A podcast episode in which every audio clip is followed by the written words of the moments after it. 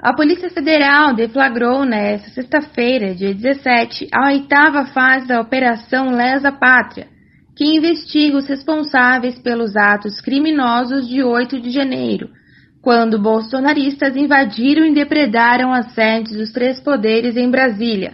No total, a PF cumpre 32 mandados de prisão no Distrito Federal e em nove estados. Bahia, Espírito Santo, Goiás, Maranhão, Minas Gerais, Paraná, Rondônia e Rio Grande do Sul. A corporação também cumpre outros 46 mandados de busca e apreensão. São Paulo e Minas Gerais são os estados com mais mandados autorizados. No primeiro, são 13 mandados de busca e apreensão e 13 mandados de prisão preventiva. Já em Minas, são 9 de busca e 8 de prisão. As determinações foram autorizadas pelo STF e visam bolsonaristas que participaram efetivamente, financiaram e foram os autores intelectuais dos atos.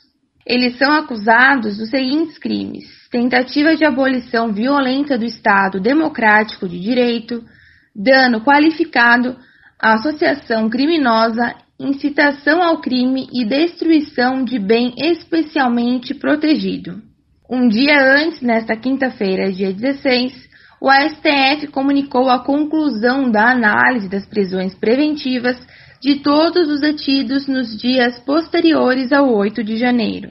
Como resultado, o ministro Alexandre de Moraes rejeitou as solicitações de liberdade para 86 mulheres e 208 homens, que tiveram condutas consideradas mais graves durante os atos criminosos. De acordo com o levantamento feito pelo STF, 45% dos presos não estão mais detidos em regime fechado e cumprem agora medidas cautelares em liberdade, como o bloqueio das redes sociais ou o uso de tornozeleira eletrônica. De São Paulo, da Rádio Brasil de Fato, Caroline Oliveira.